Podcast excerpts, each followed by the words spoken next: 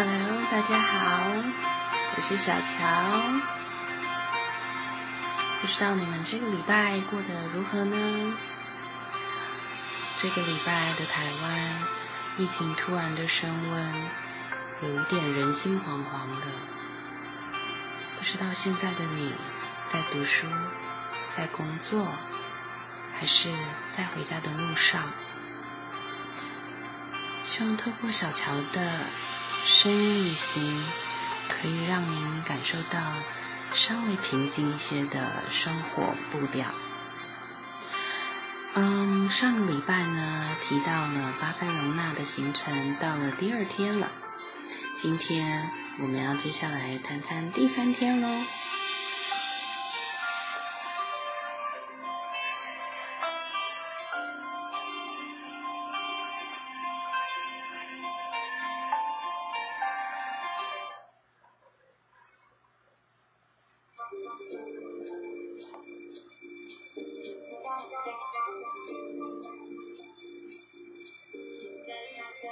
来到巴塞罗那的第三天，终于要跟朋友 J 还有他超级有型的发型设计师女友碰面了。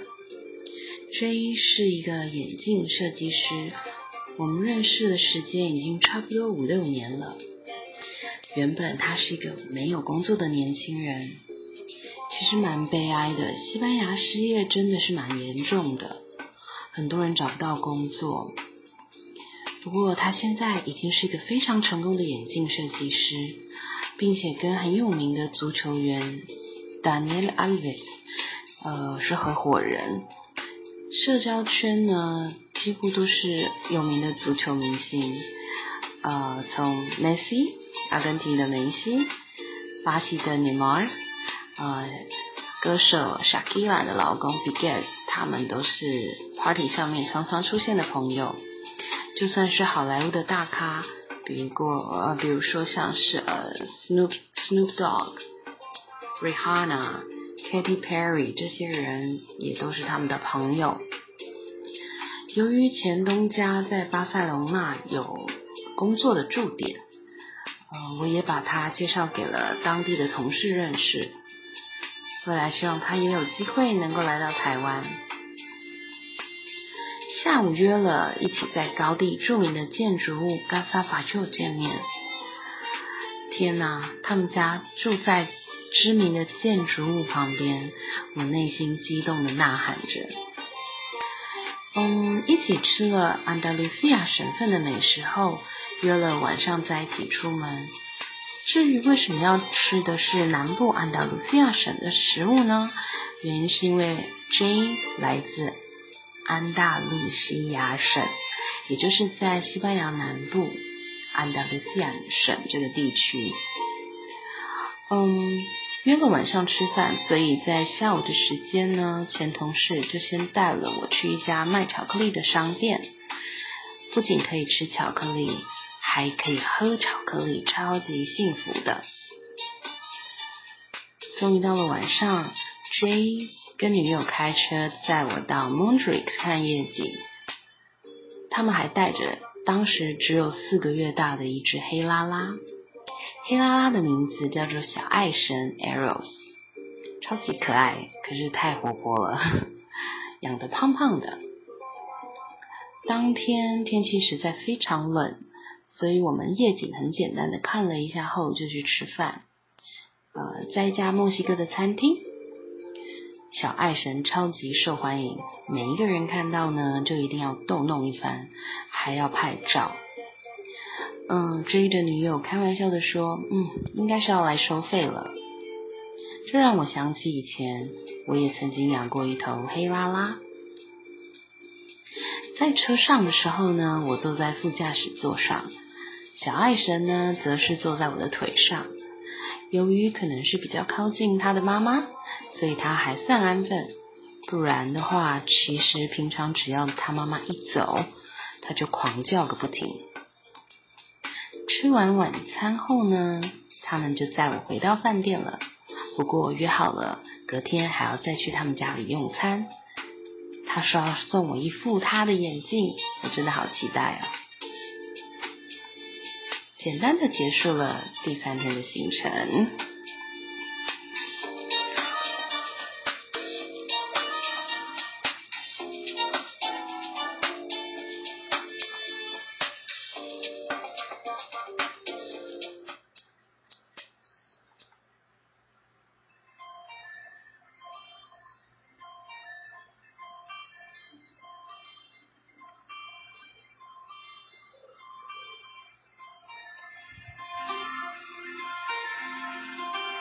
三天的行程呢，稍微有一点点短，嗯，所以呢，想要跟大家再多分享一个小东西，就是呢，除了分享日志以外呢，也想跟大家谈谈一些呃知名的景点或者是文化。今天想跟大家谈谈的是巴塞隆那有名的高地建筑巴洛之家 （Casa b a j o 卡萨巴乔呢是知名的建筑师安东尼奥·搞蒂的七件系列物产建筑作品的其中一件，位于巴塞罗那市中心。高地作品包括了奎尔公园、奎尔宫、米拉之家、文森之家、圣家堂的诞生立面、圣家堂室内殿堂等等，都是建筑界的上乘之作。一九八啊，一八六零年的时候呢，巴塞隆纳通过了一项由加泰隆尼亚地区，呃，其实就是加达罗尼亚，呃，巴塞隆纳是在西班牙的北方，那位于加达罗尼亚这一个省呃自治区里头。那当时候的公共工程师塞尔达提出了一项改革工程。包括针对呃卫生啦、交通运输网等等的一个改革建设计划。由于这项计划呢，巴塞隆纳现今的主要大道巴塞 a 德 i 西亚最主要的几个重要的家族开始于当地落地生根。巴塞 a 德 i 西亚呢，也从十九世纪开始就成为行人及马车主要的行经道路。二十世纪的时候呢，更成为汽车的主要行驶道路。一八七七年的时候，高地的建筑系老师之一的 Emilio Salagordes 就开始这项物产的建筑工作。当时的巴塞隆纳还没有电灯。一九零三年，在巴塞隆纳拥有几座纺织工厂的纺织大亨。Joseph Bajo y Casanovas，他买下了该物产，并全权交由高地完成将该建筑物拆除的工作。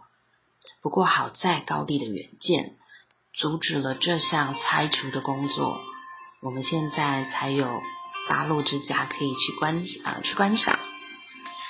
嗯，高地呢？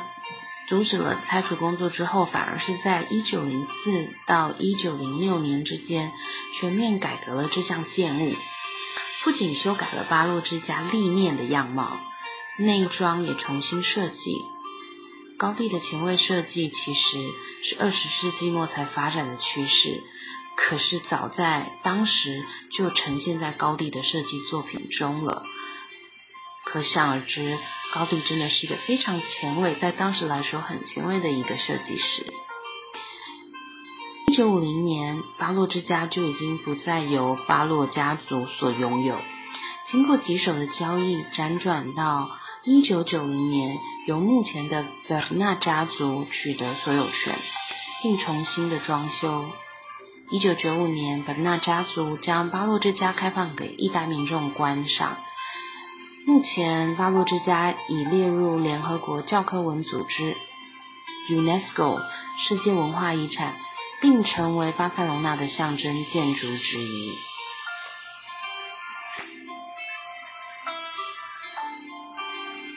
这房子呢，其实有几个特色。首先呢，是房子的采光，它透过挑高的设计，还有大大面的窗户及彩色的窗。光线就平均分散在各个楼层，而房子有许多的对外开口，有的是可以手动控制开口大小，没有需要将窗户完全的打开。因此呢，有这样子的一个设计之后，室内的空气非常的流通，而且由于它中庭的设计空间，冬天能够保留热度，而夏天的话就是非常的凉爽通风。其实，在建筑上也能早早就见到高地有现代最流行的永续概念。大家想到高地的许多作品，一定不能不提马赛克瓷砖的设计，巴洛之家也不例外。许多设计呢，都是由破碎的玻璃还有瓷砖装饰而成。另外，高地最为人熟知呃熟知的建筑设计，就是他对流线型的执着。巴洛之家的立面是石头为基础，但有流线型像海浪般的设计。另外，可以看得出来他对海洋、海浪的喜爱。包括蓝色波浪形的设计，像让呃像人可以置身在海洋之中一样。嗯，另外一个值得注意的特色就是奇特的造型阳台。高地的阳台设计呢，绝对不是无聊的栏杆而已，而是看起来有点像人脸，又有点像动物的特殊造型，带了一点童趣卡通的设计。就是这类的设计呢。让大家可以感觉置身在高地高地的作品中，就好像走入童话故事般，很梦幻，很有想象力的世界。从哪里还能看出这个特色呢？就在巴洛之家的屋顶。巴洛之家其实有另外一个名称，叫做 La Casa DE BRAO，呃，House of Dragon，龙之家。原因是呢，屋顶上的设计灵感来自 Catalonia 这个地区广为人知的一个英雄人物，叫 San Jordi 圣乔治屠龙的故事。因为他屠龙救了公主，也救了民众，成为了加泰隆尼亚地区的守护神。现今代表圣乔治的十字架呢，不仅出现在巴塞隆纳市旗上。更在足球队的旗旗上也能够看得到哦。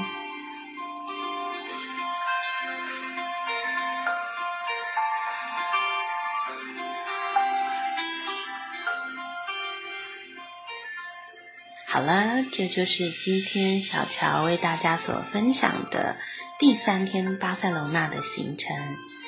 另外。多介绍了一个小小的景点，希望大家会喜欢。嗯，期待下个礼拜再跟大家碰面喽。让我带着声音日志，跟您一起做一趟声音的旅行。拜拜。